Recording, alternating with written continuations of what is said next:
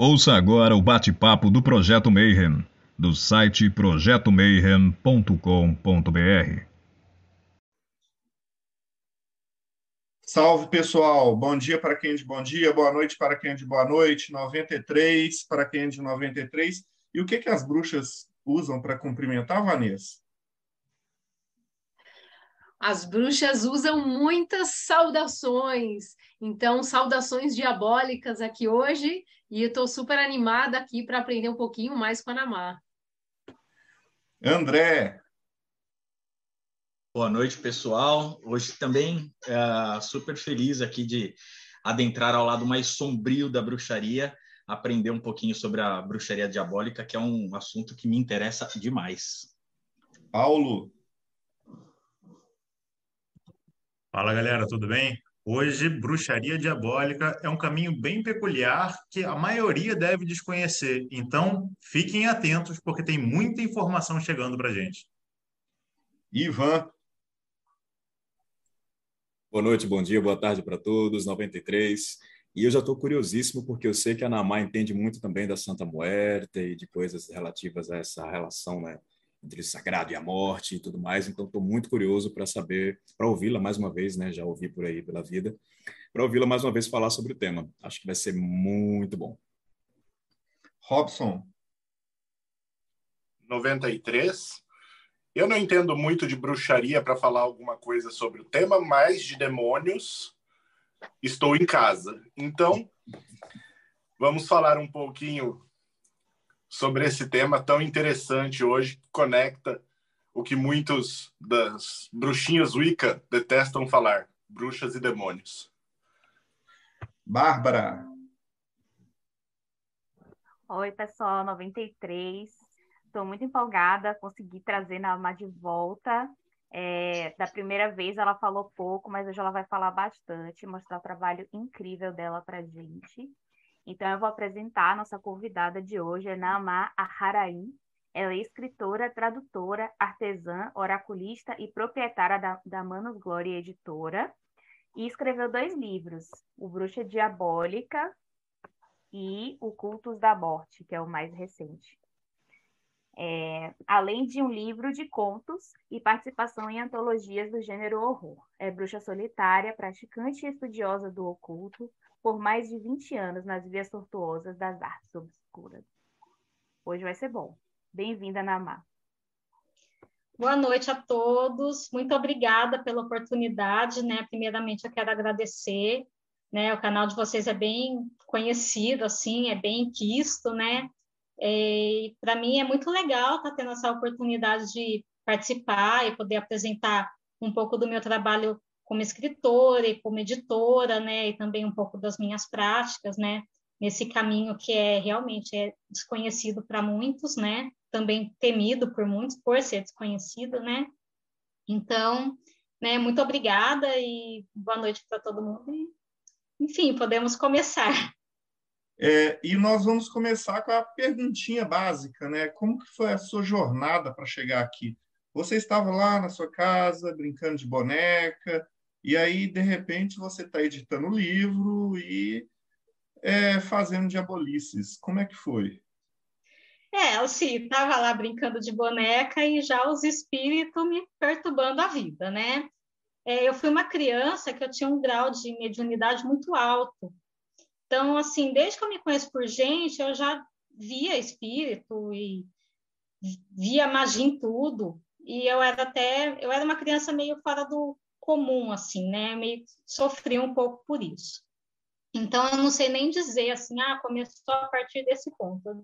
Desde que eu nasci, já, tinha esse contato, né, com, com o mundo espiritual, um contato muito forte, que na adolescência foi piorando. Digo piorando porque chegou num grau que eu não queria, eu não queria, né? Não queria, e teve até uma época que minha mãe chegou a me levar num benzedor, porque eu não conseguia nem dormir por conta das manifestações. Só, só eu que via e ouvia tudo, né? Para ver se parava um pouco isso. Só que não parou, né? Não parou. E aí depois de um tempo, eu, resolvi estudar de forma séria o ocultismo. Na verdade, assim, sempre me interessei por bruxa, por coisas mágicas, por coisas fantasmagóricas, né? Contato com o morto. Eu passei, assim, quando eu tinha 11, 12, 13 anos, a minha coisa preferida era fazer a brincadeira do copo para falar com o espírito, né? Gente, nem, eu nem conhecia o termo tabuleiro Ouija, né? Pelo menos onde eu morava, a gente não, não conhecia isso. Era brincadeira do copo. E eu, eu tinha essa coisa, eu queria falar com o espírito, queria ver e que estava acontecendo, que eles não me deixavam em paz, né? E, bom, uh, aí teve uma época que eu queria parar com tudo isso, queria, eu queria ser uma pessoa normal, não queria ter essa coisa. E aí chegou um momento que, não, quer saber, eu vou passar a estudar de forma séria, vou começar a ler, vou estudar, quero entender né, o que é isso, e vou adentrar fundo nesse caminho aí estranho. E comecei a, a estudar o que me caísse na mão. Como era os anos 90, era muito difícil ter material desse tipo, né? Hoje a gente tem a internet, a gente tem muito acesso a muita coisa, só que antigamente não tinha nada, né? Era muito difícil. E eu também não, não, tinha acesso à livraria com livros novos, tinha que pegar livro na biblioteca, né? E artigos de jornal e revista quando saía alguma coisa falando sobre o diabo, inclusive eu tenho alguns guardados até hoje, é, alguns artigos sobre Satã. Eu já me interessava por esse lado mais obscuro mesmo, né? O Ica nunca foi minha praia. E comecei a estudar né? Até que quando eu tinha mais ou menos uns 17 anos, eu consegui acesso a uma Bíblia satânica do Lavey, né? Num disquete. A Bíblia satânica estava num disquete, eu tinha que dar um jeito de imprimir aquilo para poder ler, né? Eu consegui imprimir, foi assim meu primeiro livro satânico e eu já eu, a maioria das pessoas começa ali na Wicca, começa aquela coisa mais amena. Não, eu já, eu já fui direto para o satanismo mesmo né? E só que o satanismo do Lavey é aquela coisa assim mais psicológica, né? Não adentra muito nessa coisa espiritual e faltava alguma coisa, ainda não era aquilo, né? Então, né, começou a vir um acesso à internet, pude ter acesso a mais coisas, né? Ainda que não muito, porque a internet naquela época era mato, não tinha muita coisa, né? Mas fui estudando até que me caíram os materiais da Ordem dos Nove Ângulos na minha mão, e aí eu vi aquilo, falei, nossa, é isso daqui mesmo. Fiquei um tempo nesses estudos, né, e já praticando feitiços, né, que a maioria dos feitiços que eu fazia no começo eu mesma criava. Né? Eu não tinha um livro ensinando passo a passo de feitiço, eu, eu sabia mais ou menos algumas coisas que eu pegava aqui e ali, e ia criando meus feitiços e eles funcionavam maravilhosamente, era impressionante. Né? É como quando a gente cria um feitiço, a gente mesmo, como ele funciona bem, melhor do que você seguir receitas prontas, né? E, bom, aí é, faz uns 10 anos mais ou menos, é, comecei a cultuar a morte mesmo, né? Um culto à morte e dentro da bruxaria que eu pratico, né, que é aquela bruxaria mais primitiva, eu chamo de bruxaria diabólica porque ela é mais primitiva, né? Não é aquela coisa surgida é, nos últimos 100 anos ou menos um pouco, né? É aquela coisa mais uíca, mais pagã, não. Eu já quis ir para a bruxaria mais antiga mesmo, aquela coisa mais sabática, medieval. Né? E, na verdade, a bruxaria medieval ela é muito mais antiga do que isso, né? que a gente conhece mais por esses termos. Né? Foi como chegou até nós hoje. E estou nesse caminho, então eu escrevi o Bruxaria Diabólica né? para mostrar um pouco a minha visão sobre a bruxaria, né? E como eu não conhecia nenhuma literatura em português abordando o tema dessa forma, eu pensei, bom, eu vou escrever alguma coisa para que outras pessoas vejam, talvez elas se identifiquem, talvez não, né? E vamos lá, e deu super certo, bastante gente adorou. Ninguém até hoje veio reclamar do livro. Todo mundo que, que leu gostou. E, bom, minha, a minha trajetória, resumidamente, é essa. Robson. Eu gostaria de perguntar se essa morte que ela disse adorar, se é La Santa Muerte ou é a morte em um contexto mais global ou particular? Eu, eu tenho dois cultos à morte. Eu culto a, mor a morte mesmo, né, na figura de Caim, e eu cultuo a Santa Morte. Eu cultuo dessas duas formas. No meu livro Cultos da Morte, eu explico a diferença, porque tem uma diferença, apesar de parecer a mesma coisa, é, são cultos diferentes. Então, com, com um culto a Caim como personificação da morte é de uma forma, com um propósito, e o culto à Santa Morte é de outra forma e com outro propósito. E eu cultuo as duas coisas, além de também eu cultuo, assim, o meu Exu e minha Pombagira, né, que também são cultos mortuários, só que eles não são a morte, né, são mortos, são um culto é, de necromancia, né, culto necromântico, mas eles não são a morte, são mortos que me guiam, me orientam também, né? E, na verdade, são essas três formas principais que eu cultuo, né? E onde eu baseio as minhas práticas também. Aproveitando o gancho que, que você deu antes do, dos especialistas em bruxaria começarem a, a fazer pergunta também, a Vanessa já está com a mão levantada, é, você trouxe para a gente a questão da bruxaria uh, diabólica. Você pode explicar um pouco para a gente qual é essa função do diabo, essa parte diabólica dentro da, da sua visão da, da, da, bruxaria, por favor? Só para a gente contextualizar um pouco mais e depois aprofundar no, no tema.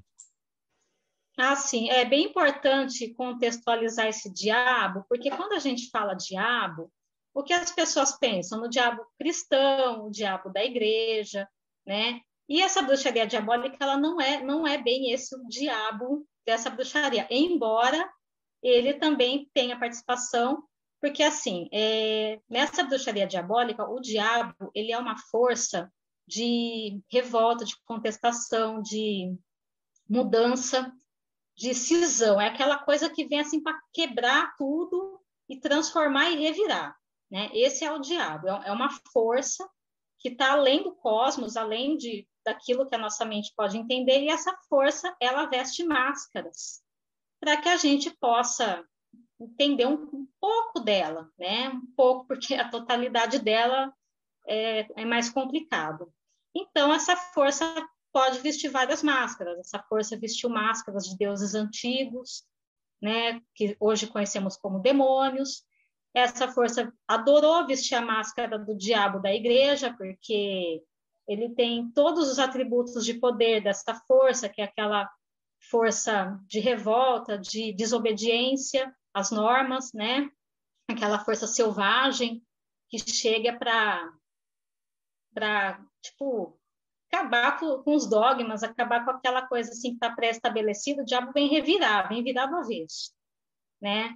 E as pessoas confundem achando que é o diabo da igreja, aquela, mas é e não é.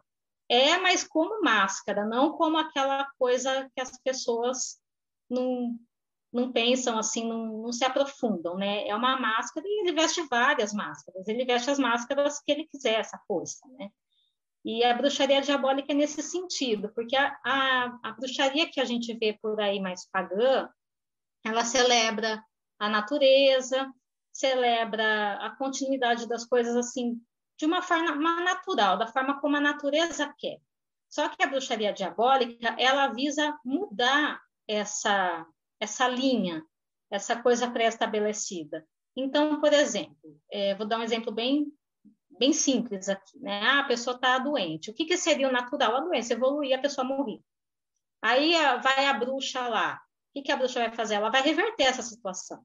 Ela vai tirar, vai, vai fazer com que a doença regrida, que ela não avance, ela vai mudar o curso natural que deveria ser. Né? Um exemplo bem simples, né? E por isso que a, eu chamo de bruxaria diabólica, porque ela é uma bruxaria para mudar o curso das coisas, não para celebrar o curso das coisas. Nada contra quem celebra o curso das coisas, também é legal. Mas a, a, a nossa vida é tão complicada né, nesse plano que a gente precisa fazer uns hacks, né? Eu falo que até no livro eu escrevo que a bruxaria é hackear as engrenagens do universo. Né? O universo estava funcionando igual um relógio tudo bonitinho, só que a gente não quer daquele jeito, a gente quer mudar. A gente vai lá e hackeia, faz o feitiço ali, é o nosso hack, né? Para mudar aquilo ao nosso favor, da forma que a gente quer. Né? Por isso que ela é diabólica. E ela é mal vista porque a gente muda como nós queremos. E antigamente, antigamente não sempre, as bruxas são mal vistas, porque elas imagina, você está num, num, grupo social, uma sociedade, está todo mundo ali bonitinho, aí tem uma pessoa ali naquele meio que, po que pode alterar as coisas do jeito que ela quer, sem consultar alguém, olha, posso fazer isso? Não, a bruxa vai lá e faz, ela não consulta ninguém, né? Por isso ela é mal vista, porque ela tem um poder de alterar coisas que outras pessoas não têm, elas se sentem à mercê, elas se sentem vulneráveis, né, perante aquela pessoa que pode de repente jogar uma maldição nelas, é, ferrar a plantação delas, fazer o leite da vaca delas secar, isso num contexto mais antigo, no contexto atual, é, prejudicar o comércio de alguém, é, coisas desse tipo, né? E a bruxa, a bruxa sempre vai ser mal vista, a bruxa que é bruxa mesmo, que tem esse poder de mudança, porque muitas pessoas não querem mudança, né? As mudanças são coisas temidas por muita gente. Então, aparece uma pessoa lá que vai mudar e usar um poder que está além da compreensão dela para isso, é uma coisa assustadora e, e não é à toa que as bruxas são e sempre serão temidas, né? Foram, foram, são e sempre serão temidas.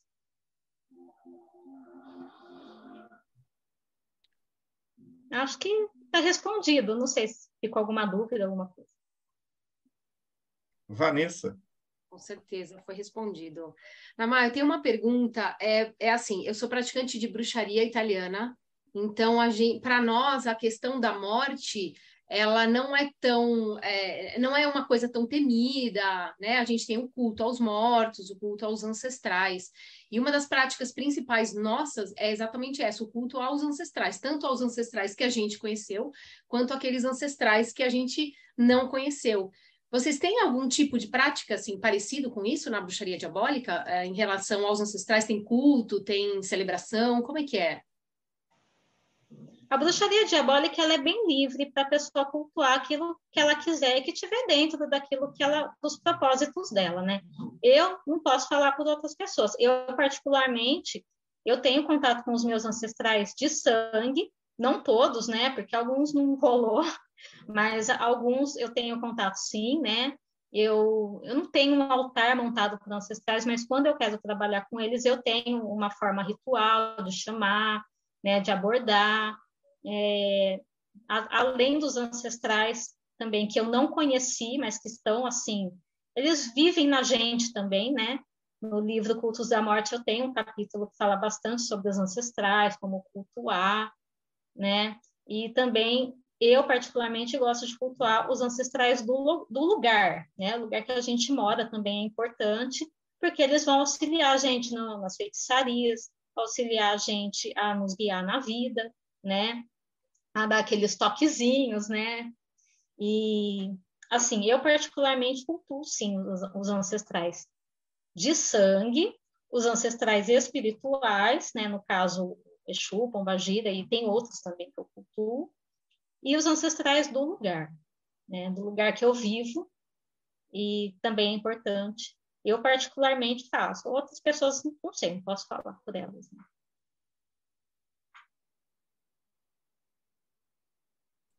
Ivan? É, Namá, enquanto você falava, eu estava aqui viajando, né? Muito interessante quando você falou da questão dessa diferenciação do, do diabo dentro do contexto da mitologia cristã e o diabo dentro de um contexto próprio específico da bruxaria. Né? Interessante também que a gente já começa a viajar, eu gosto muito de pensar nessa força da rebeldia como uma força também associada à ideia de inteligência. Né? E aí, ao ouvir você falar desse aspecto criativo que existe também na forma como você trabalha, e eu fiquei em dúvida quanto a uma coisa, eu achei interessante o arquétipo do Caim entrar na questão. Né? Esse arquétipo foi escolhido pela sua criatividade, assim como você às vezes faz os seus próprios rituais, o culto a Caim, ele surgiu de você ou você se inspirou em algum grupo, em algum culto que já existia? eu particularmente não conhecia o arquétipo de Caim como um objeto de culto, né? Então eu fiquei, olha, que interessante.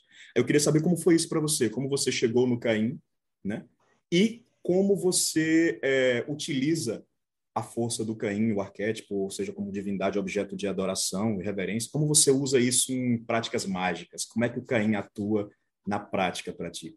Ritos, você solicita coisas, você trabalha com ele como a gente trabalha, por exemplo, com um Exu, ou você tem um trabalho específico diferenciado? São meio que duas perguntas juntas, né? Como você chegou lá e como você lida e trabalha com o Caim.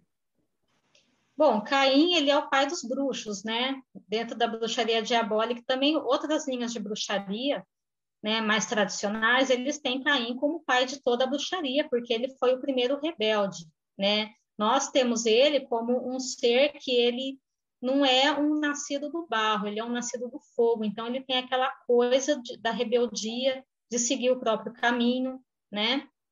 Na mitologia dele, né, quando ele mata Abel e, vai para o deserto, ele funda cidades, né? Ele é, ele é tido também como o fundador da civilização humana. E, no livro O Culto da Morte eu falo bastante sobre ele, né? E aí já juntou que eu conheci o culto a Caim Falcifer, tem um livro, né? Liber Falcifer, e eu me baseei nesse livro. Quando eu conheci esse livro, assim, foi amor à primeira vista, né?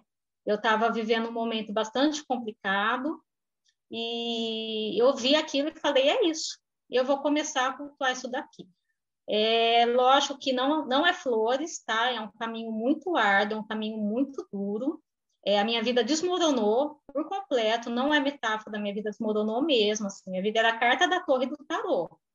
E tudo que eu tinha feito até então, né, na minha vida, casamento, eu tinha um negócio próprio, acabou tudo, de uma vez, né? Não foi suave, foi tipo a foice da morte passando mesmo, acabando com tudo, né? Por isso que eu já aviso quem for começar nesse culto, pensa bem, porque a foice vai passar e não vai ser fácil. É muito complicado, muito duro. É, tem, outras pessoas que eu conheço, sim, que cultuam também passaram por esse, essa iniciação, né? E ele é, né, nesse culto a Fausper, ele é a personificação da morte, né? É, é até muito amplo para eu falar só numa live, né? Eu também, eu, eu, nem gosto de falar muito, assim, porque é uma, coisa muito, muito profunda e muito complicada, assim, de falar. O pouco que eu pude falar tá, tá no livro também, né? Mas eu cultuo ele e Santa Morte. Então, assim, as minhas feitiçarias, eu faço praticamente tudo no altar dele, né? Porque é uma, é uma entidade de uma força tremenda, né? Só que ele também não aceita todos. Ao contrário da Santa Morte, a Santa Morte aceita todo mundo. Qualquer pessoa que chegar nela, ela aceita, ela, ela é maravilhosa. Eu amo a Santa Morte. Mas Caim, ele não aceita todo mundo, não. Né? E quando aceita, ele faz isso, ele vai destruir a vida da pessoa. E, mas eu tenho a minha, eu acabei desenvolvendo a minha própria forma. Assim, no começo eu me baseava no, nos livros, né, que já tem, tem uma ordem, só que eles são super fechados. Eu não tenho contato com eles, não posso falar em nome deles, né? Então no começo eu seguia ali, mais ou menos tratando o livro, e com o tempo eu fui criando a minha própria forma de trabalhar com essa força, né? E é uma força assim de feitiçaria muito forte, porque Caim é o pai do, da bruxaria, né? Então, é, é, muito legal, porque tem muita força. E a gente, né, quem cultua, você tem que ter até um certo cuidado com o que você vai fazer, porque as coisas acontecem. E a hora que acontecer, você não pode reclamar, porque você pediu, você quis, né? Então, é, eu tenho a minha forma particular, não é Exu, né? Tem muitas pessoas que acham que você trata como um Exu, apesar de algumas oferendas serem parecidas, né? como tem a questão da carne de porco tal. E a apresentação de algumas oferendas pode parecer, mas não é a mesma coisa. Assim, não tem ponto cantado, né? tem, tem os sigilos, mas não é como um ponto riscado, apesar de parecer, mas não é. Né? Não, não, não é Exu. Exu é Exu, Caim é Caim, Santa Morte é Santa Morte. Tem, tem as diferenças aí, né? Mas, assim, quem cultua essas forças pode cultuar outras, não tem problema, pode trabalhar com Goécia, pode trabalhar com várias outras coisas. Acho que só não combina muito trabalhar com magia angelical, né? Aí já são forças muito opostas, não, não é legal, né? Mas para quem já está nesse lado mais sinistro, a, a pessoa livre, a, a, essa bruxaria diabólica assim, que, eu, que eu sigo e que, que eu pratico, ela é muito livre, né? As pessoas podem praticar outras coisas sem problema nenhum. Se tiver algum problema, a entidade vai avisar. vamos dar um jeito de te mostrar que, que não está bom, né? Mas é livre, não, não tem problema. Pode trabalhar com outras forças também. Perfeito. Muito obrigado pela resposta. Bom, é, a minha primeira pergunta é: o subtítulo do seu livro, Bruxaria Diabólica, é Um Grimório de Feitiçaria Antinomiana. Né? O que, que é antinomiano e o que, que é feitiçaria antinomiana? Bom, antinomiano é um termo que vem do grego, né? Significa é antinomos, é anti-lei, né? Ou seja, é uma, é uma feitiçaria que ela vai contra as leis, vai contra aquilo que está pré-estabelecido. A feitiçaria em si ela é antinomiana. Né? A pessoa que faz feitiçaria é porque ela quer mudar alguma coisa. Então, assim, até uma redundância o subtítulo. Mas é, é isso, é uma feitiçaria que ela é para mudar aquilo que está já estabelecido pela natureza, para você reverter situações, reverter, é, enfim, né, causar mudança mesmo. Né? A feitiçaria em si, ela é antinomia. A bruxaria, né, também. É que a, a, eu, eu, falo assim, a, a bruxaria é arte, né?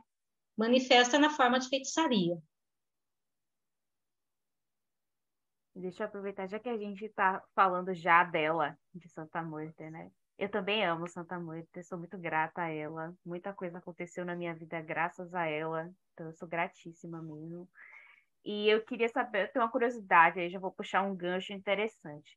Como que é para você, com toda essa coisa da, da bruxaria diabólica, do caminho de mão esquerda, da via sinistra, cultuar Santa Muerte, que é uma egrégora que tem os pezinhos tão bem enfiadinhos no cristianismo, com práticas que são super católicas, como que essa questão de uso da egrégora de crença, de é, um, um, contraste entre o que você acredita e o que a egrégora daquele culto pede? Como que isso funciona para você?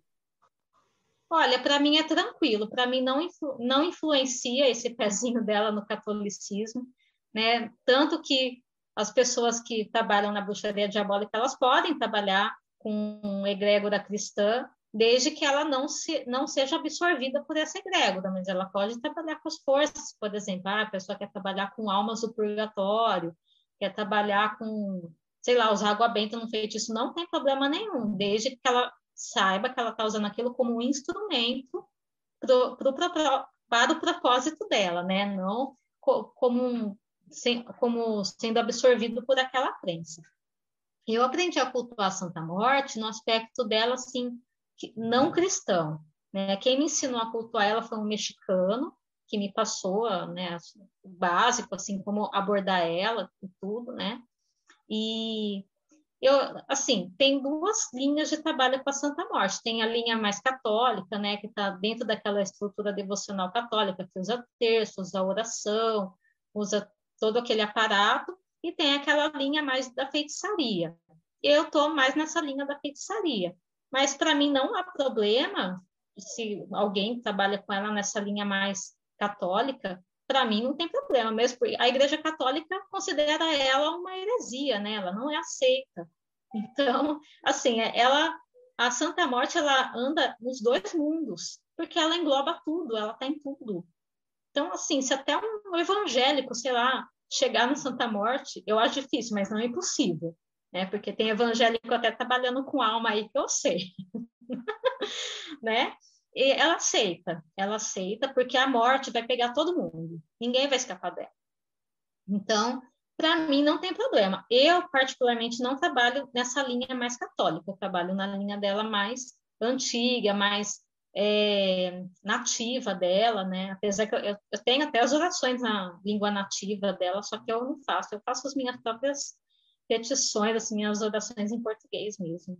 Sai na hora, assim, eu não gosto de pegar e ficar lendo oração, eu gosto de sai na hora, sabe? Aquela coisa do coração aberto, né? Mas para mim não, não, tem problema, não, não, influencia em nada. Eu conheço bruxo que trabalha até com, com santo que é aceito de, pela igreja. Né? Tem San Lamuerte argentino, que ele, as pessoas também trabalham muito com ele dentro dessa egrégora cristã. E engraçado que a igreja nunca excomungou San Lamuerte, né?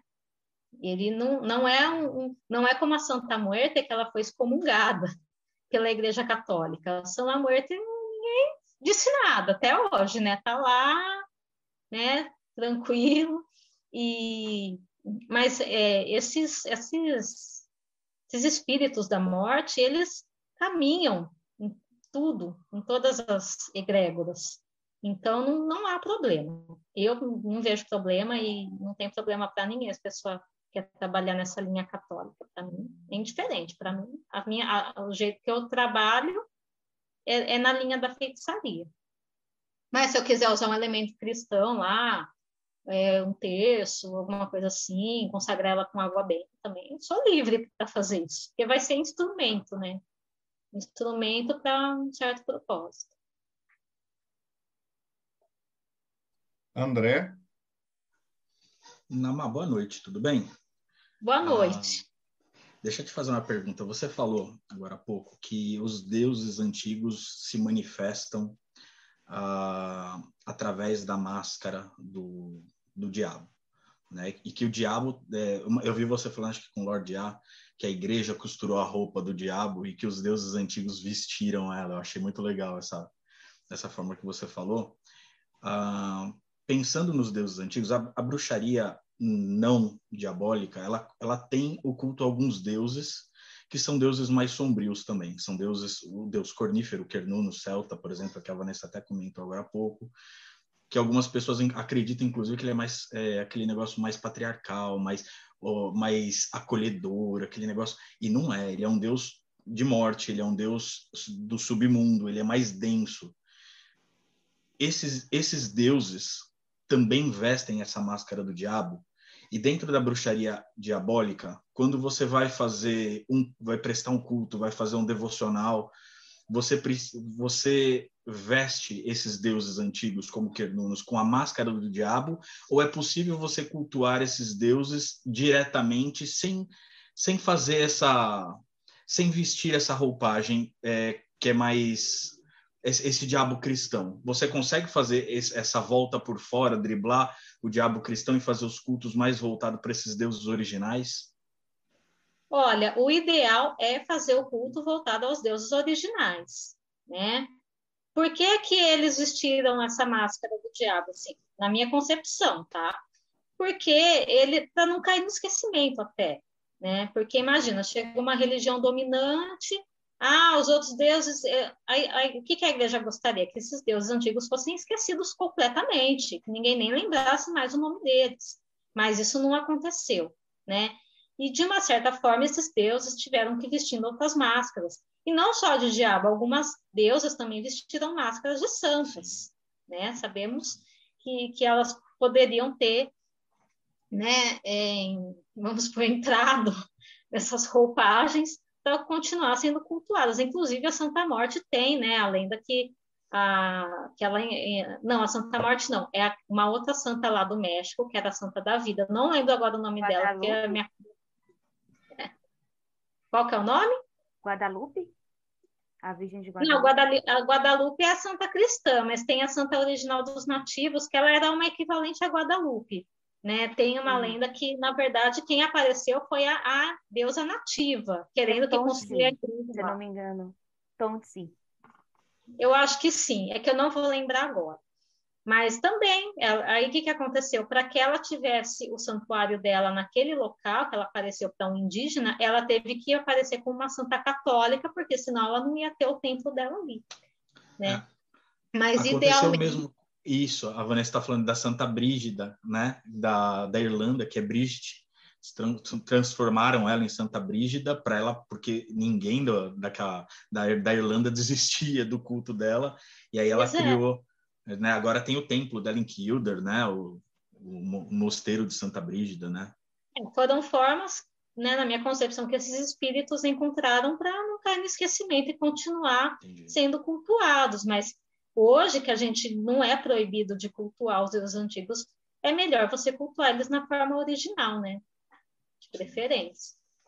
Beleza, obrigado.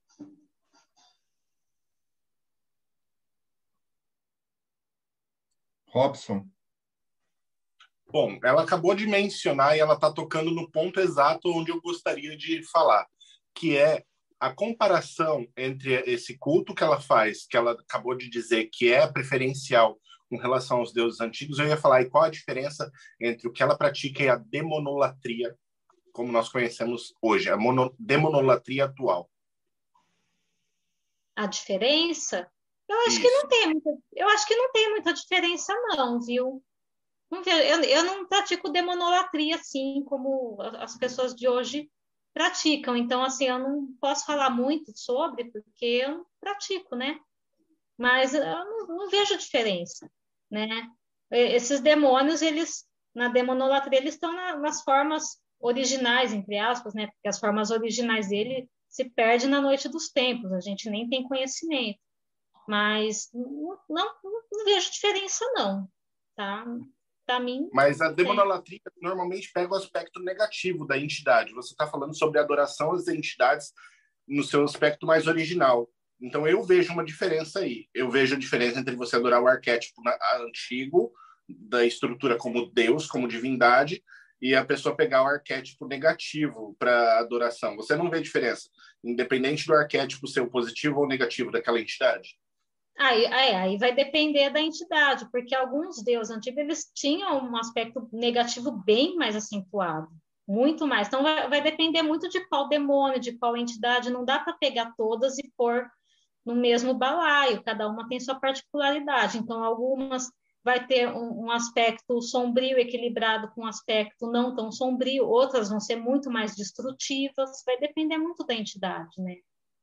Hoje, é, algumas pessoas, elas pegam só um aspecto muito mais sombrio, às vezes a entidade nem era tanta, e, ou pegam umas entidades que são realmente sombrias e colocam elas como se não, não fossem, como o caso de Lilith, por exemplo.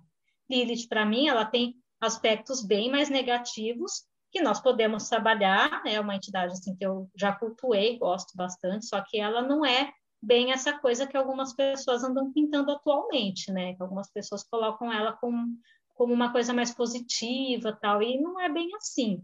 Então depende muito da entidade, né? Não dá para pôr todas ali na, igual. Né? Cada um vai ter o, o seu sua particularidade aí. Isso depende, então, de uma questão de epíteto. Não entendi? Isso, então, depende de uma questão do epíteto da entidade. Se você vai chamar um arquétipo ah, mais positivo, mais negativo, isso é muito do praticante. É, vai depender muito da pessoa e de, de qual demônio ela vai estar chamando. Compreendo. Muito obrigado. Sou eu. Eu tenho um, uma pergunta mais conceitual, mas antes de entrar nessa pergunta conceitual, eu queria tirar uma dúvida de algo que você comentou lá no início, quando estava comentando sobre a sua jornada. Você falava que quando você era pequeno você via muita coisa e que isso acabou te guiando para esse local onde você se encontra nesse momento.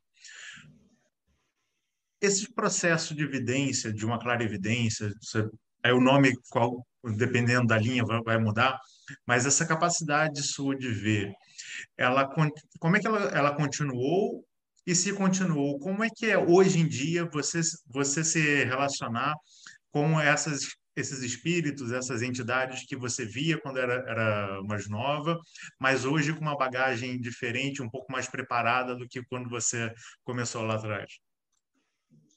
Hoje eu já não vejo tanto, tá? Até é bom porque perturbava muito a vida. Porque, que nem eu falei, a minha mãe me levou num benzedor de um senhor de muita idade, ele era conhecido aqui na minha região, e ela me levou lá, ele fez um ritual lá comigo. Eu não, não me lembro muito de detalhes, eu tinha acho que uns 11, quase 12 anos na época. E eu não me lembro muito, do, eu lembro que estava de noite, foi uma coisa muito estranha, assim, para parar, parar aquilo. Então, desde então, realmente assim, eu já não vejo tanto, só que eu sinto, eu escuto eles, né? Hoje, como eu tenho essas práticas, está bem mais controlado, né? Eu tenho o momento certo de estar em contato com eles, de conversar com eles, né?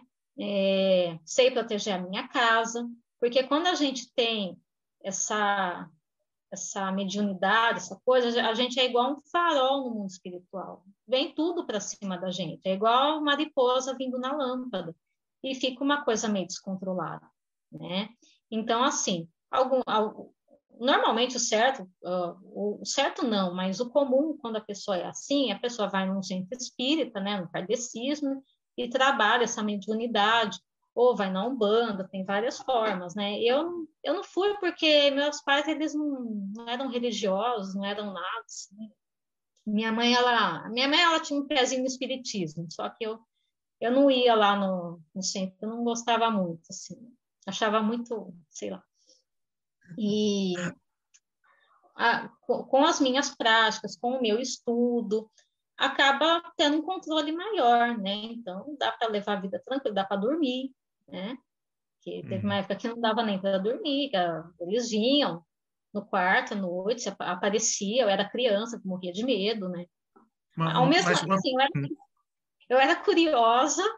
Eu adorava, se alguém falasse assim, nossa, tem um lugar mal assombrado ali, eu era a primeira a querer ir lá. Eu queria ir ver se era mal assombrado mesmo. Só que ao mesmo tempo eu tinha medo das duas coisas, era muita curiosidade, mas quando as coisas apareciam mesmo eu ficava com medo. Mas eu queria ver mais, é muito estranho. Mas, mas, mas com você, só, só para entender um pouco, com você, eles chegavam bem próximo de você, eles não mantinham uma certa distância? Porque, por exemplo, eu já ouvi né, de espíritos assim, falando assim, ah, não, a gente quer se aproximar porque a gente quer se alimentar da luz, a gente tem um vazio e está procurando essa luz para se, se, se preencher, mas que em algumas pessoas eles não chegavam tão perto, outros conseguiam chegar, né, com, com você, essa interação era mais no susto ou você conseguia ter uma conversa com eles em si? Não, no começo eu nem conversava, era, era no susto mesmo. E assim, é, alguns chegavam perto, colava em mim mesmo, grudava, era uma coisa, uma sensação horrível, parecia de filme de terror, assim, umas coisas horrorosas. E alguns eu via de longe, assim, né? É, quando a minha bisavó faleceu, ela apareceu para mim, né? Eu vi ela lá, assim, só que meio de longe, não, não foi pertinho, assim, foi, tava uma, um, um, algumas, de, sei lá, acho que uns três metros de distância, assim, ela apareceu para mim, né? Eu só fui saber do falecimento dela no outro dia, mas no momento que ela desencarnou, ela apareceu para mim. Isso, isso aí até que foi tranquilo, né? Mas tem uns que vinham, assim, tipo, grudando mesmo, acho que vinham querer se alimentar ou queriam alguma ajuda, eu não sei, né? Eu não, não tinha controle, eu era criança, né? Às vezes eu sonhava também com eles, desapareciam, falavam alguma coisa. E... Mas, assim, quando estava fora de controle, sem trabalhar isso, era assustador. Sim. É, imagino como era o seu caso. Como tem outros participantes com a mão levantada, eu tinha uma outra pergunta, eu vou abaixar a mão, deixar eles perguntarem, depois eu volto para o final da fila.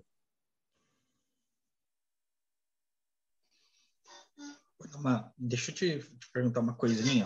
A bruxaria hoje, o neopaganismo, principalmente a Wicca, trabalha com. Eles acreditam na lei do retorno, na, na lei do, do três vezes o três, né? De, de tudo que você faz, volta três vezes para você, aquele negócio todo. Uh, algumas outras bruxarias trabalham também falando sobre lei do retorno, não necessariamente com a, a lei tríplice, três vezes três, não, a lei tríplice, né? Tudo que você faz volta três vezes, fala só de retorno, causa e consequência. Em algumas dessas práticas de bruxaria, eu percebo que é até uma questão meio, meio acho que herdada até do cristianismo, de moralismo, de, de você pagar por aquilo que você faz, como se você criasse uma dívida energética ou espiritual. Como que a, a bruxaria diabólica pensa em relação a isso? Existe uma lei do retorno? Existe uma causa e consequência? Uh, como que funciona isso, por exemplo, quando você realiza uma maldição? Como que você trabalha a, a esse retorno, esse envolvimento com essa energia? Como que como que a bruxaria diabólica lida com isso? Bom, é, causa e consequência existe, né? Lei do retorno, como falam na Wicca, em outros meios aí, Na bruxaria diabólica não tem, né? Eu falo, a gente faz a lei do retorno. E a causa, causa e consequência existe. Você faz uma coisa e ela vai ter um resultado, né? Causa e consequência. Né? Então, por exemplo, é, se uma pessoa faz uma maldição, lança uma maldição, um feitiço de destruição, e aquilo voltou para ela. Às vezes acontece, mas não foi por, por conta de lei do retorno, foi por conta da pessoa não saber direcionar a energia corretamente. Às vezes a pessoa vai lá, lança um, uma maldição, e ela está ali confusa, não sabe fazer, não sabe montar o feitiço, e aquilo vai voltar para ela. É igual a pessoa que vai lidar com cabo de alta tensão, o cabo vai ricochetear e vai atingir a pessoa. É, é a causa e consequência, não é porque ai, a pessoa fez o mal e vai voltar três vezes. Não, eu, eu vejo isso mais como um resquício de moralismo, assim, para tipo, ai, não faço mal porque vai voltar. E a gente sabe que não tem lei do retorno, né? A gente vê tanta gente fazendo tanta coisa aí, não acontece nada com elas, né? Então, quem tem que fazer a lei do retorno é a gente. Alguém fez o mal para a gente, a gente tem que fazer, devolver aquilo lá, né? Causa e consequência. Mas a lei do retorno, essa lei, é a lei tríplice, né, que é chamada, eu, particularmente, eu não acredito e eu nunca vi, tá? Se fosse assim, eu fazia feitiço de prosperidade para alguém para retornar três vezes para mim, eu ficava rica. desejo bem, né? Desejo para você só um terço de, ou melhor, um terço de saúde para mim para reverberar três vezes, né? Uma vez só o mal, porque reverbera três vezes para outra, complica ainda mais a outra pessoa. Obrigado, viu?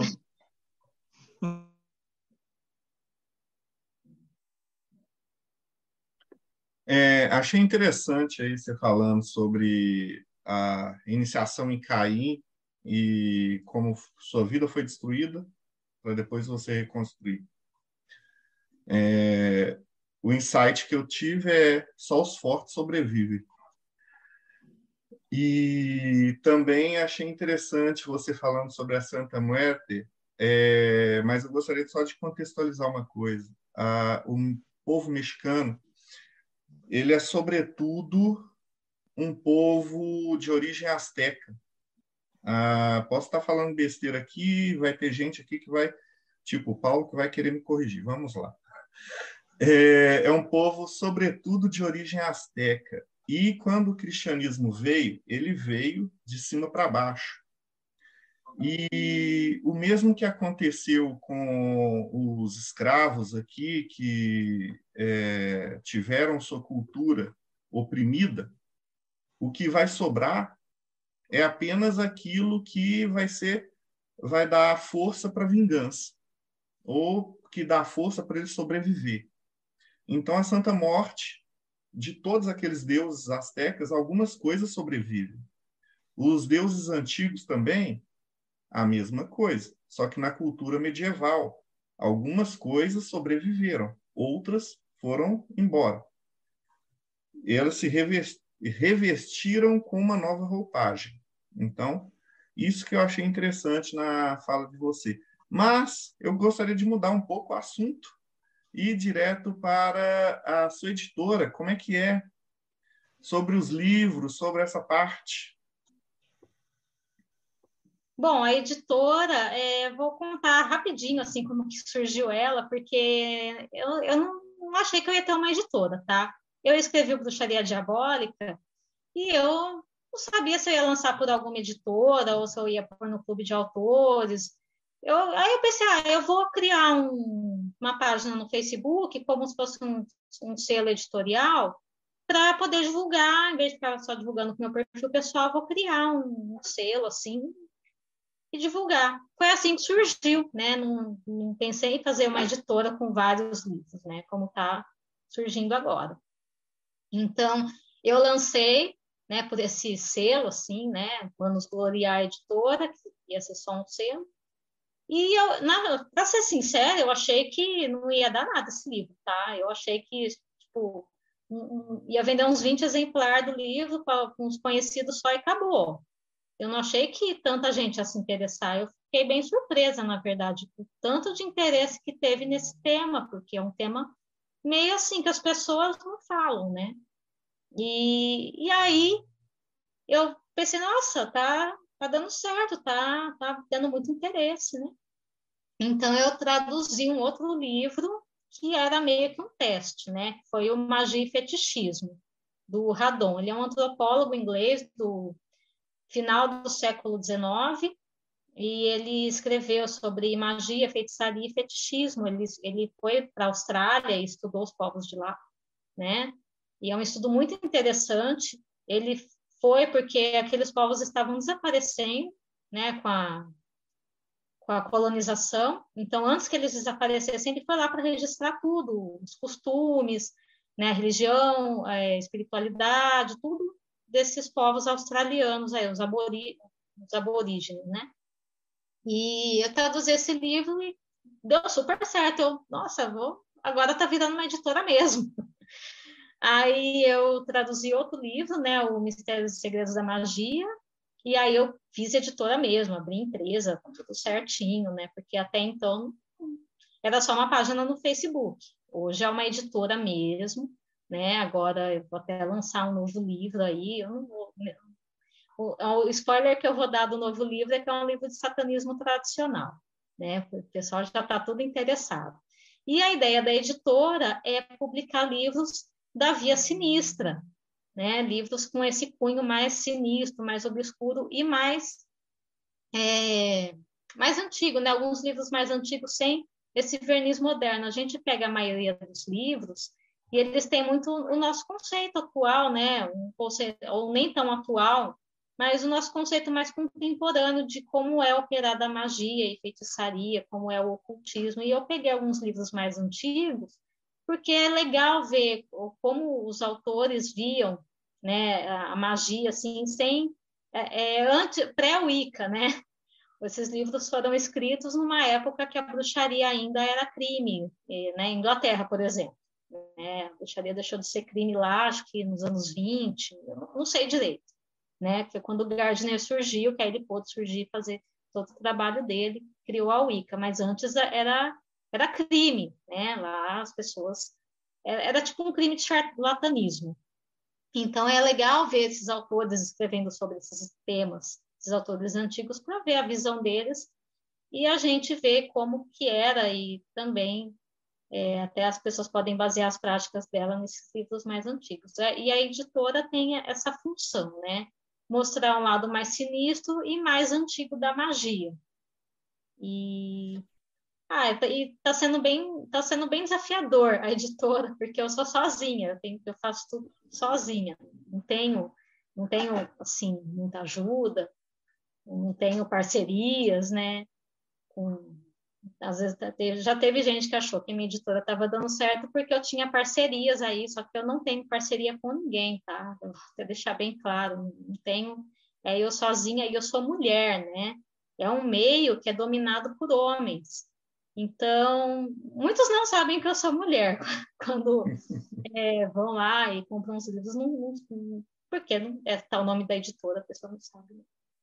Mas tá então sendo... quer dizer que você agora é um CNPJ? Ah, eu sou. Começou com um hobby, agora o CNPJ. Parabéns. Foi. Obrigada. Isso porque eu falei que nunca mais ia abrir CNPJ na minha vida, né? E eu abri, porque eu já tive um anterior, né, do, do negócio antigo que eu tive que fechar as portas, e eu falei, nunca mais vou ter CNPJ na minha vida, nunca mais quero saber disso, e, e abri outro. Mas está dando tudo certo. Bárbara. É, eu vou pegar o gancho aí. Eu tive dois ganchos, né? O primeiro foi a pergunta do Rodrigo da editora, e o segundo você mesma deu, falando, né, que você é mulher. Você é uma mulher no, em muitos meios muito masculinos, né? O meio editorial é masculino, o meio ocultista é masculino, a via sinistra é mais masculina ainda. E como que é para você isso? Qual que é a sua experiência em relação a isso? E como que você vê o feminino sinistro e por que, que é tão difícil ainda para as mulheres irem por essa via, na sua opinião? É, um, é muito desafiador ser mulher. Assim, eu, eu, assim, eu não levanto nenhuma bandeira feminista, nada disso. Assim? Apesar que algumas pessoas, pela minha forma de, de ser, mas para mim não importa assim muito, né? Mas é muito desafiador, porque, que nem você falou, é um meio dominado por homens, e a gente que é mulher nesse meio, qual de nós nunca ouviu de homem, ou mesmo outras mulheres, que a gente não era capaz, que isso não era para a gente, que o que, que a gente está fazendo aqui, que a gente não sabe, né? Eu, pelo menos, eu ouvi muitas vezes, né? Que eu não sabia, né? Pessoas que vão minando a gente, porque a gente ser mulher e a gente adentrar nesse meio incomoda as pessoas, né? Até mesmo a sabatina, né? Tem muito homem que é. sabatina, né? Faz o questionário. Será que você sabe mesmo? Então, é complicado, assim, e trabalhar com livros, assim, que é um meio... Eu não conheço nenhuma mulher que é dona de editora, assim, desse meio. No Brasil, pelo menos, eu não conheço. E é bem desafiador, porque realmente, assim, é um meio dominado por homens. 85% da, das pessoas que compram os livros da minha editora são homens, eu até, eu não sei por que, é, que não desperta o interesse das mulheres, sendo que a mulher tem um papel tão central, né, no caminho da mão esquerda, a mulher vista como, né, tão poderosa, né, tem de, divindades, demônias tão poderosas, né, que, e, mas no meio mesmo, mulherada não tá assim, né, como deveria, poderia ter mais mulheres, eu, eu particularmente não, não sei por que, que tem essa falta de interesse, ou se é porque de tantas que ouviram que não eram capazes, que não era para elas, e aí, no fim, elas acabaram indo para outros lados, tipo, a gente entra em grupos de tarô, de baralho cigano, a mulherada está em peso, e a mulherada é muito boa nisso.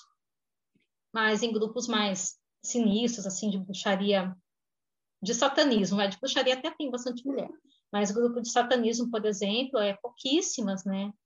E é estranho, eu também não não sei dizer dessa falta de interesse, mas é bem desafiador. E eu gosto de desafios, né? Tô, tô gostando de tudo isso, assim, mais essa novidade. Tem que começar por alguém, né? Era alguém tem que fazer. Tem que ter a primeira que abre caminho e muitas vezes é só o que precisa. Aquela figura que existe ali e, e, e as demais vêm, olha, existe ali, então eu posso também. Sim. Né? E, e assim, na... é muito inspiradora. E na minha editora, eu gosto, assim, de dar visibilidade para as mulheres. Então, a capa dos meus dois livros, né, as ilustrações, quem fez foi mulher, né? O meu último livro, quem revisou foi mulher, né? Olha que artes lindas, gente, foi feito por mulher. Olha como as mulheres são fodas no nosso meio. A gente tem que mostrar. Essa capa? essa capa é linda foram artistas mulheres que fizeram essas capas. Então, eu acho muito importante dar esse espaço, porque as mulheres são muito capazes, né? Então, assim, o que eu posso fazer, eu faço. Só que eu sou uma pessoa só, né? Espero que outras surjam. Eu quero, espero, né, publicar livros de, sinistros, assim, de bruxaria sinistra, de, de via da mão esquerda escrito por mulheres, que eu sei que tem mulheres muito capazes, eu estou querendo até fazer um projeto assim de um livro com vários textos só escrito por mulheres, né, é, textos de via da mão esquerda, e aí cada uma pode falar assim das suas práticas e, enfim, e feito só por mulheres para dar visibilidade, porque a gente está aqui também, né? Apesar do meio ser parecer que é só dominado por homens, a gente tem que fazer essa mulherada sair da sombra e aparecer, né? Concordo 100%. Parabéns e espero que prospere muito, que dê muito certo e que as mulheres, apesar da via sinistra, saiam das sombras e mostrem o, o, trabalho sinistro delas, é, que é importante também. Parabéns também. É incrível o seu trabalho. Mas a minha pergunta, aparentemente o tema andou, mas eu quero resgatar uma coisa uh, lá de trás. É, você comentou sobre a questão da bruxaria, principalmente a bruxaria diabólica, que ela vai romper com as leis da natureza, né? ela vai romper com, com... Você deu o exemplo, a pessoa está doente, você vai lá e cura a pessoa, você impõe a sua vontade sobre o universo e assim você o, o manipula. Mas eu queria entender como é que você compreende essa questão dessas leis da natureza. Porque, por exemplo, para algumas pessoas, aquilo que você vai fazer está de acordo com a lei da natureza. Você apenas está criando um caminho dentro das leis possíveis para que ela, ela, é, ela atue nesse caminho. Por exemplo, existe tanto na lei da natureza a possibilidade da pessoa morrer da doença, quanto dela se curar. E aí, quando você atua através de um feitiço, através de um ritual, você vai canalizar energia para que aquele outro caminho venha a acontecer. Você pode explicar um pouco para a gente como é que você vê essa questão das leis em si, ou se é uma coisa que se cria pontualmente, mas que não existe como uma espécie de um grande pano de fundo que, que é moldável? Explica um pouco para a gente, por favor. Olha, na minha concepção, a partir do momento que a pessoa faz alguma coisa para mudar uma, uma que está ocorrendo, ela já está quebrando essa lei. Né? Ela não, ah, vou abrir um caminho por um outro jeito. Não, ela já está mudando, ela já está causando uma mudança. Né? Na minha concepção, é isso. Né? É, as, as, leis da natureza, que eu digo, não é só as leis da natureza, é, as leis naturais, né? Sim, do, plano, do plano físico em que vivemos, mas também engloba as leis sociais, lei em geral, né? As leis do nosso tempo, né? Não estou falando com ninguém, nossa, vai ser criminoso, mas é, se for ver, a, é, gente está querendo causar mudanças para coisas que não deveriam ser, e na verdade muita gente faz isso sem perceber, está causando mudanças para impor a vontade delas, né? Isso muitas vezes é prejudicial quando você vai ser prejudicial ao ambiente que você vive. Por isso, a pessoa que for adentrar nesse caminho, ela tem que ter um bom discernimento para saber onde que ela vai alterar, onde que ela não vai alterar, né? Mas é, a partir do momento que a pessoa faz ali alguma coisa para mudar, ela já está quebrando aquela aquela regrinha aqui, aquele caminhozinho, né? Se ela for desviar para outra coisa, já já quebrou, entendeu? Na minha concepção é isso. Ah, ah, entendi sim. Mas é, aproveitando ainda dentro dessa questão, você falou da pessoa ter um discernimento. Né? O, se, se for uma pessoa muito ligada no. Eu vou utilizar uma expressão que vai variar de lugar para lugar, mas que o senso comum estabelece, é mais fácil de utilizá-la, que é a questão dos desejos. São coisas mais baixas. Né? Uma pessoa muito ligada aos desejos, ela ao enveredar por esse caminho, você acha que ela tem a possibilidade de acabar se consumindo no, no, no processo e se autodestruir? Ou é, ela consegue prosperar com facilidade? Provavelmente ela vai se autodestruir. Porque se a pessoa é muito ligada nos desejos dela, ela é dominada pelos desejos dela, ela não controla eles. Então, como é que uma pessoa que é dominada pelos desejos vai dominar energias que, que estão acima dela? Não vai conseguir ela vai se perder, aí não dá certo, entendeu? A pessoa tem que estar tá no domínio dos desejos dela, né? Por isso que a, a, gente fala assim muito de sacrifício, porque às vezes a gente tem que sacrificar um, um desejo por outro, né? A gente, isso é o discernimento. Agora, se a pessoa não tem, ela tá ali, né, cheia das vontades dela, das coisas dela, ela vai, esses desejos vão engolir ela. Se bate o comichãozinho ela segue, ela tá, tá sendo escrava do desejo, né? Vai, vai ser escrava do desejo dela, ela tem que dominar. Não estou dizendo que as pessoas têm que eliminar todos os desejos dela, mas a pessoa tem que dominar e saber onde usar, quando usar, né, quando aproveitar, né? Isso é o discernimento, senão a pessoa vai se perder. Vai se perder total. E a gente sabe que muitas pessoas se perdem né, nesse meio da magia. Sabe? Muita gente pira mesmo, um, corre para a igreja no fim. Ou... E, e, e, em qualquer caminho, né? Não, não só na via sinistra, mas em qualquer caminho tem muita gente é. se perdendo. Em qualquer caminho as pessoas precisam. Hoje a gente vive numa época que os, os dese... a realização do, dos próprios desejos, assim, principalmente os mais baixos, eles são muito exacerbados, eles são muito incentivados, né? E, e para mim, eu vejo assim como uma forma proposital para que as pessoas elas mesmas se percam, elas se perdem tanto no, nos desejos dela, no, nas coisas dela, que elas esquecem que tem outras coisas muito mais interessantes que elas podem aprender, conhecer, né? Elas ficam só ali sendo escrava da, das coisas dela, escravo de, desejo sexual, escravo de consumismo, escravo de tanta coisa assim, e fica só naquilo, sabe? Então, se a pessoa não, não se domina, ela não vai poder dominar mais nada. Perfeito, obrigado. Bom, Namá, a minha pergunta, na verdade, são duas, mas a primeira é sobre o caminho solitário. Eu já vi em outras oportunidades você mencionando a importância que teve, né, essa jornada mais solitária, essa auto-iniciação, como muita gente menciona, né, na sua jornada. Eu queria saber como foi para ti, depois de, de estar agora com dois livros, se existe aquela sensação de quem mudou de ideia no sentido de passar a orientar outras pessoas, porque eu vejo que muitas pessoas leem os seus livros e elas podem ter esse ímpeto de te procurar, de buscar uma mentoria, um, sabe, uma orientação.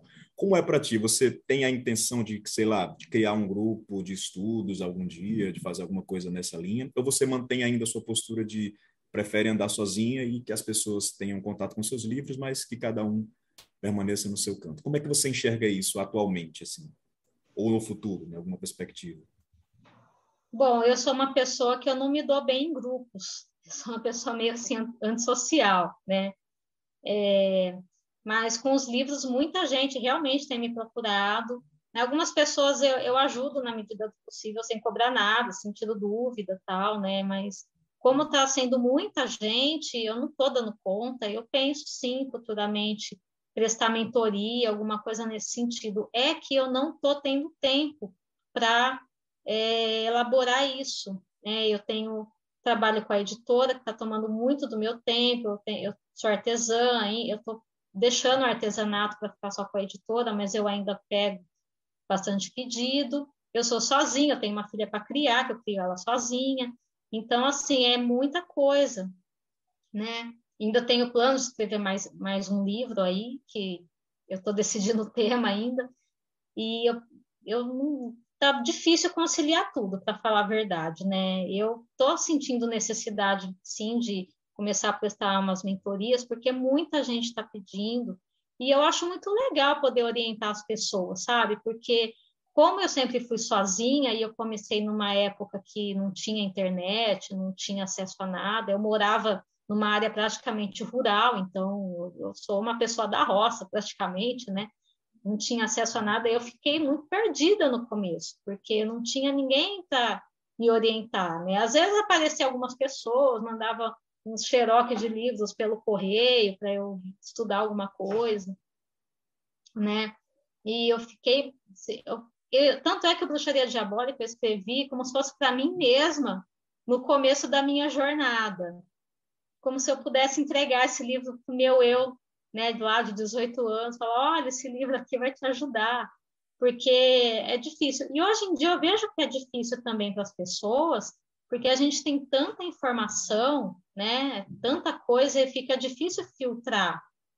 E o meu livro, muitas pessoas se identificaram porque elas também preferem um caminho mais solitário, elas também não se identificavam com essa bruxaria que é mais difundida, e aí elas adoraram, e elas querem mais, queriam é, as, no começo eu dava mentoria praticamente de graça, assim, para as pessoas que vinham me procurar, só que agora não está dando mais, infelizmente. Quem eu falei no começo, legal, ajudei, mas atualmente, infelizmente, eu gostaria sim de poder ajudar todo mundo que me procura, mas eu vou ter que começar a cobrar, porque é muita gente.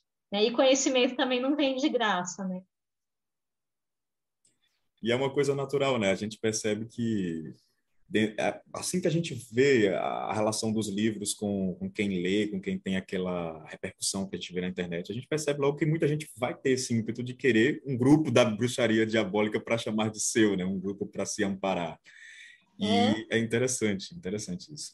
Ah, a minha outra pergunta era referente a aqueles outros detalhes que a gente ouve na sua na sua descrição de atividades, né? Eu fiquei muito curioso por ser da área de letras, com a sua atuação nos contos, né? E acho que seria interessante você comentar um pouco sobre esses contos. Você tem alguma relação mágica com eles? Você os escreveu apenas como uma, uma questão literária ou você os escreveu dentro de um contexto em que você também estava fazendo um trabalho mágico ali?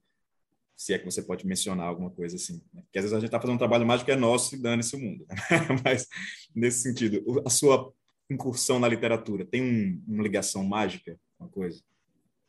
Tem, tem. Tudo que eu faço tem uma ligação mágica. Tudo, tudo. Todo o meu trabalho com arte, que eu também gosto de desenhar, eu, meu, meu artesanato, todo ele tem ligação mágica, né?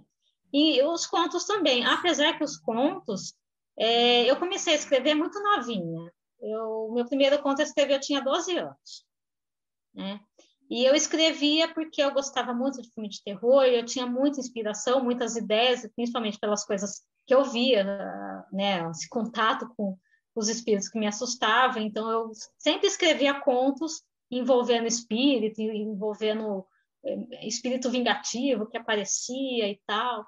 E a maior parte dos meus contos eu escrevi entre os 12 e os 14 anos, né? E só que assim, são contos daquela cabeça de uma pessoa de 13 anos, vai, né? Uhum. E aí depois de um tempo, depois de muitos anos, não, não muitos anos. Em 99 eu comecei a escrever contos já com uma pegada mais mágica, né? Envolvendo Lúcifer, envolvendo um despertar espiritual, escrevi algumas coisas assim. E Aí, mais ou menos, acho que em 2005, eu estava sem escrever e sempre tendo muita ideia.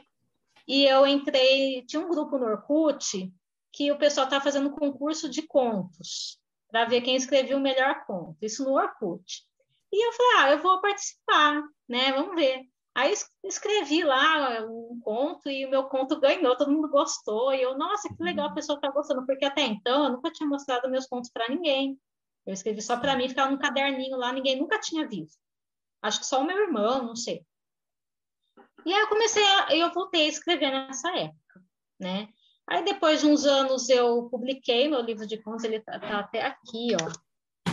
Esse aqui, esse tá, tá com meu nome. Escritos do Inferno. Esse aqui é saiu por... também, inclusive. Esse aqui saiu por uma editora mas ele foi retirado de catálogo, porém ele está disponível no Clube de Autores, com outra capa, mas ele está lá disponível, é só pesquisar o nome. E eu participei de algumas antologias, eu nem vou lembrar agora, foram acho que umas três ou quatro, não, não me lembro. Eu fiz parte do coletivo de escritores Mal do Horror, tem até o site deles, eu tenho alguns contos lá, eu não sei, acho que está lá meus contos ainda, acho que não deletaram. E os meus contos, eles, eles têm sim uma pegada mágica. Né? Sempre vai ter alguma coisa que quem é do, quem estuda ocultismo vai sacar que tem alguma coisa ali. Né? Tem umas informações ali que dá para pegar. E eu pretendo até, eu tenho muitos contos que não estão publicados. Né? Alguns eu, eu tinha um blog que eu publicava alguns contos, tá? podem ser lidos gratuitamente nesse blog, que chama Escritos do Inferno. Só que eu teria que passar o endereço inteiro, porque se for no Google não aparece nada, eu teria que digitar. E eu não... Depois eu passo para vocês, se vocês quiserem. E eu, eu quero também voltar a escrever contos, porque eu tenho vários contos inacabados.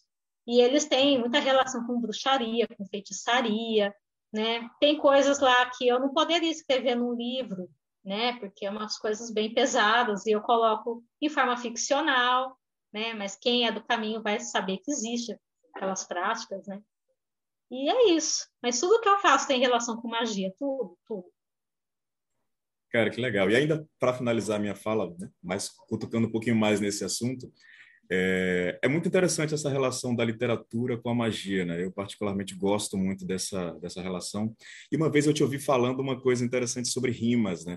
Acho que você estava falando alguma coisa numa entrevista sobre a relação entre as rimas e essa questão da rima como algo que potencializa um encantamento, uma coisa assim. E como eu gosto muito de poesia, eu também penso que a poesia, como você me acabou de mencionar, né, também pode ser um recurso mágico, desde uma transmissão de informação, desde, de trabalhos internos mesmo. Eu acho interessante essa questão da poesia, e aí fiquei também querendo te ouvir mais sobre a questão das rimas, né? Eu queria que você falasse um pouco mais dessa relação rima, encantamento, na sua visão, como você enxerga essas coisas. Bom, é, eu, eu nem me lembro muito que eu falei nas outras entrevistas, uhum. porque eu nunca vejo os meus filhos. Mas realmente, assim, rima, ela tem um poder mágico muito grande, né? Se você vê os encantamentos antigos, eles eram sempre rimados. E se alguém fala assim, ah, faz uma rima agora, eu não, não vai saber fazer, mas na hora que eu estou no ritual, fazendo um feitiço, a rima sai, é uma, coisa, é uma coisa louca, é como se não fosse eu falando, alguma coisa vem e, e usa a minha boca para falar aquelas rimas. Às vezes são rimas simples, assim, mas que, que combina uhum. tanto com o ritual, sabe? Eu gosto de usar rimas, né? E elas vêm, algumas eu transformei em orações, né? Que de tanto vim, eu acabei decorando, preciso até escrever, inclusive, eu não tenho escrito, né? É tudo só, só falado, precisava até registrar algumas. Né? E algumas pessoas usam é, línguas mortas, como latim, né? nos encantamentos, é, sons bárbaros. Eu gosto de usar rima, é o que, para mim, que funciona melhor, né? Porque como se ela reverberasse mesmo, né? Aquelas palavras rimadas reverberam melhor e, e fixam melhor o intento no, no astral. Sim acabam produzindo uma noção de ritmo, né, também, né, que eu acho bem interessante. Sim, e você mencionou sim. isso, ah, não é à toa que a gente vê a presença de rimas em pontos cantados nas religiões afro, em diversas manifestações religiosas, a rima está presente ali e de alguma forma isso acaba potencializando a energia daqueles ritos, né, daquelas coisas. Exatamente. Eu acredito muito nisso também. Eu acredito que tem um poder embutido nessa nesse uso que a gente faz do verbo, que é fantástico. E a gente já desbarra em música e em literatura ao mesmo tempo, e é fantástico. Bom, encerro aqui a minha fala e a minha, minha pergunta. Muito obrigado. É, só pegando um gancho aí do, da rima, a rima foi uma, é uma das primeiras formas de memorização que nós temos, é, mas já estamos chegando no nosso final. Gostaria de chamar, assim, da ordem da mesma ordem que eu fiz, né? É, no início, Vanessa, considerações finais. Foi inspirador, assim, ouvir a tua história, Namá, assim, todo o teu trabalho. Parabéns, foi um prazer estar aqui com você e com todos vocês do Mayhem. Foi incrível essa noite. André Correia. Eu quero agradecer a Namá por compartilhar esse conteúdo para a gente da bruxaria, como você disse, é muito difícil a gente chegar a acessar essas informações por outros caminhos. Fico muito feliz de conhecer seu trabalho, saber que tem mais livros vindo. A gente vai conversar, eu vou pegar esses livros uh, para que a gente possa explorar um pouco mais as nossas sombras, né? os nossos demônios uh, manifestos em rituais ou dentro da nossa cabeça também. É, quem quiser conhecer um pouquinho mais da bruxaria não diabólica, a gente está na Conexão Pagã toda segunda-feira, às 21 horas, ao vivo no YouTube. É só passar por lá e a gente faz café, bolo, todo mundo é bem-vindo. Beijo. Paulo Jacobina, considerações finais. Amar, muito obrigado, muito esclarecedora a, a sua entrevista, adorei, gostei muito e ansioso por, pelos novos projetos que você está tá lançando. E do fundo do meu coração, que a sua editora cresça cada vez mais e, e sirva de um grande farol para que muita gente te siga, se inspire e trilhe um caminho parecido. E processo de autoconhecimento é um caminho de eterno renascer. A gente falou muito aqui sobre é, é, essa questão da transformação. E se você está trilhando essa senda, você precisa conhecer a prática filosófica com pedra de afiar. Vai em youtube.com/barra pedra de afiar para se inscrever, se inscrever no canal e assistir vídeos com os temas mais diversos, como religião, psicologia, hermetismo, mitos e dentre outros. Eu te espero por lá. Ivan de Aragão, considerações finais. Bom, foi um prazer, Namá, foi um prazer te ouvir, conhecer um pouco mais da, da bruxaria diabólica e de todos os assuntos que estão em volta dela. Foi um prazer também estar mais uma vez aqui com o Mayhem, é sempre uma honra. E quem quiser, já pegando esse gancho aí de, de poesia, literatura e tudo mais, quem quiser visitar o ivandearagão.com, só colar lá que tem alguns textos, poemas com assuntos desde sinistros até um pouco mais iluminados ou até coisas do dia a dia mesmo tudo que você pensar, imaginar em forma de poesia. Quem gostar do assunto, quem gostar da pegada, quem gostar da rima, pode colar já. Pode colar lá e a gente se esbarra por aí pela internet. Robson Belli, considerações finais. Eu vou fazer dois jabás, porque tenho, tenho que falar primeiramente do mortesubita.net e a dica de hoje é entrar lá e procurar Bruxaria Negra, Fundamentos da Senda Luciferiana. Entre lá e você terá acesso ao pendrive do capeta e poderá se divertir com todo tipo de assunto proibido, negro e obscuro. E se sua pegada está mais para os anjos, então entre em enoquiano.com.br você vai ter acesso ao nosso conteúdo de magia angelical, que não é tão de mão direita assim, quanto as pessoas gostam de pensar. Porque quando a gente pensa em anjo, todo mundo pensa em um ser de camisolinha azul e asinhas, mas nossos anjos estão muito mais para seres que provocam ataques cardíacos, trabalham para ceifar primogênitos, como no Egito, e coisas do gênero. Então, sejam quase todos bem-vindos e conheçam enoquiano.com.br. Você tem outro Lar do site, caminho não é ambidestro, né? Le Megueton? Como é que é, Robson? O terceiro jabá, meu Deus do céu. Vamos lá. E se seu papo já é com demônios, seu assunto é Goécia, conheça lemegueton.com.br, nosso trabalho também da mão direita da, tra- do trabalho com a demonologia. Bárbara Vestanox, considerações finais.